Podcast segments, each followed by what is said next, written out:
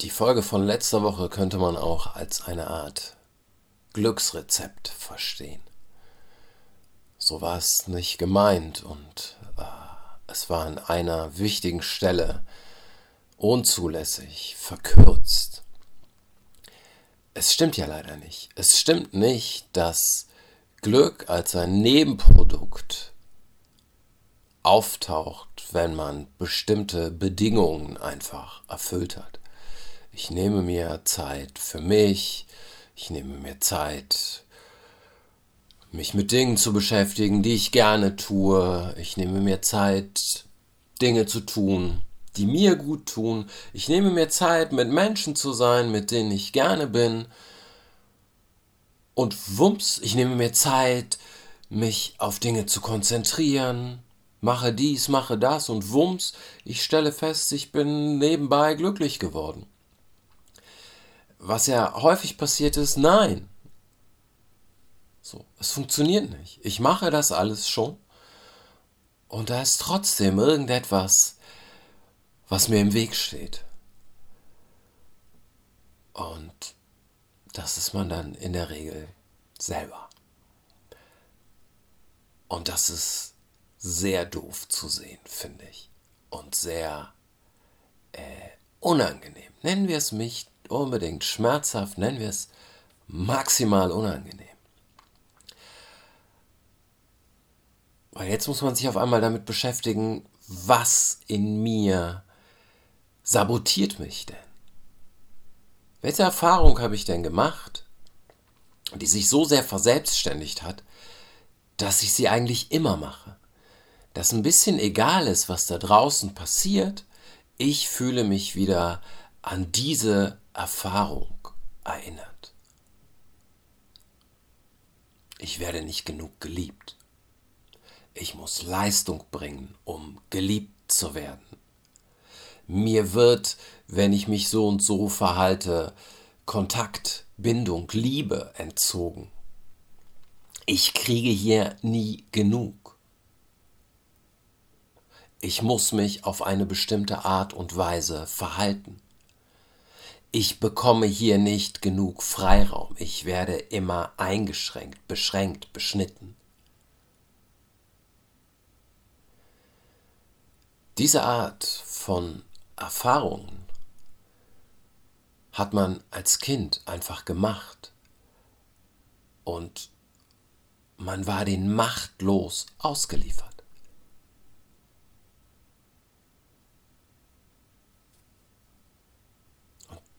Das Gefühl, was du bekommst, wenn dir jemand Bindung entzieht, äh, ist unschön, schmerzhaft und es verselbstständigt sich. Das Hirn formt sich und sieht die Welt genau so. Ich glaube, es passieren zwei Dinge mit diesem Gehirn. Solange du klein bist, bist du halt sehr vielen Dingen ausgeliefert.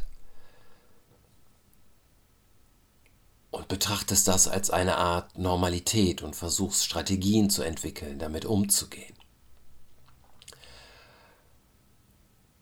Und dann irgendwann kannst du deine Wahrnehmung der Welt tatsächlich lenken steuern.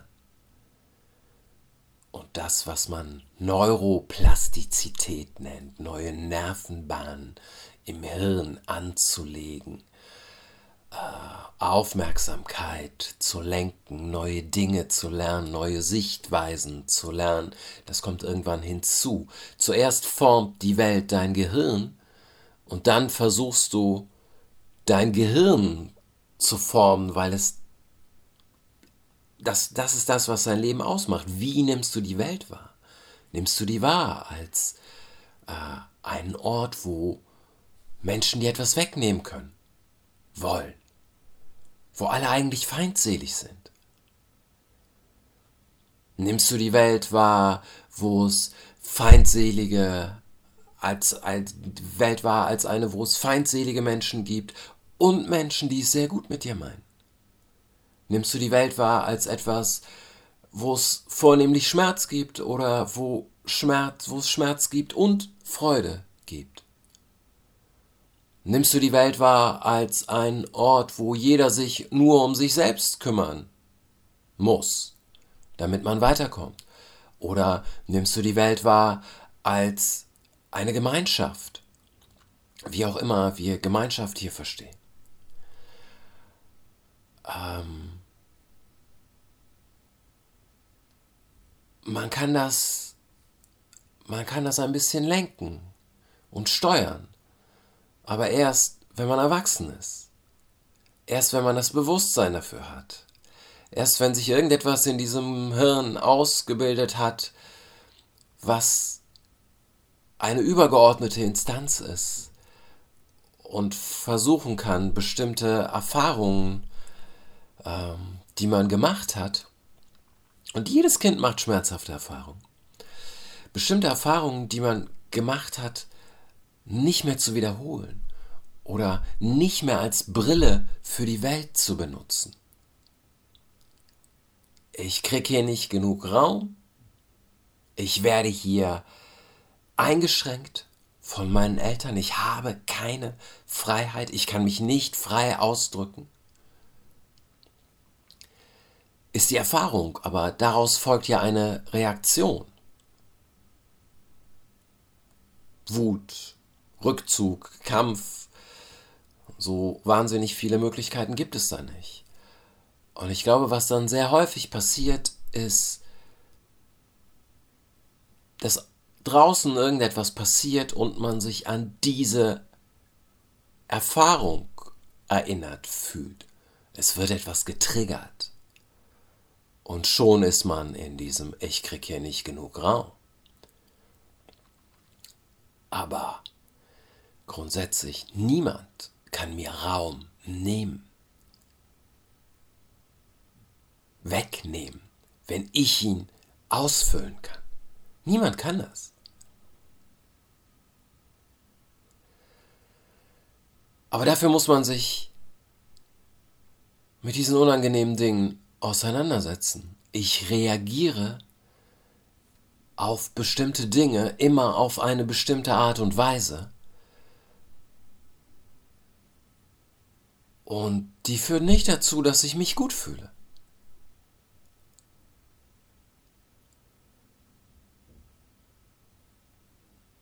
Aber es ist, und das ist das, was an diesen meisten Glücksrezepten einfach fehlt.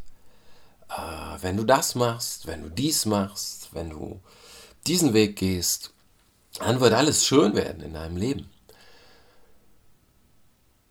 Vielleicht funktioniert es für einige Leute so. Ich weiß es nicht. Für mich hat es nicht funktioniert. Für mich war es ein, boah, du musst dir eine Menge Dinge an dir angucken, die dir nicht so richtig gut gefallen, weil bevor du sie nicht siehst, kannst du sie nicht ändern. Sondern wiederholst sie immer wieder. Und das erste ist so, sieh was dich wie verletzt hat. Sieh, wie es sich heute auswirkt. Und dann gibt es, glaube ich, sehr viele verschiedene Wege, äh, damit umzugehen. Und ich weiß nicht mal, ob einer besser ist als der andere. Äh, ob man das mit sich ausmacht. Ob man meditiert, zu einem Therapeuten geht, Drogen nimmt, Psychedelika, nicht irgendwelche Drogen, die das einfach, äh, die das Problem deckeln sollen.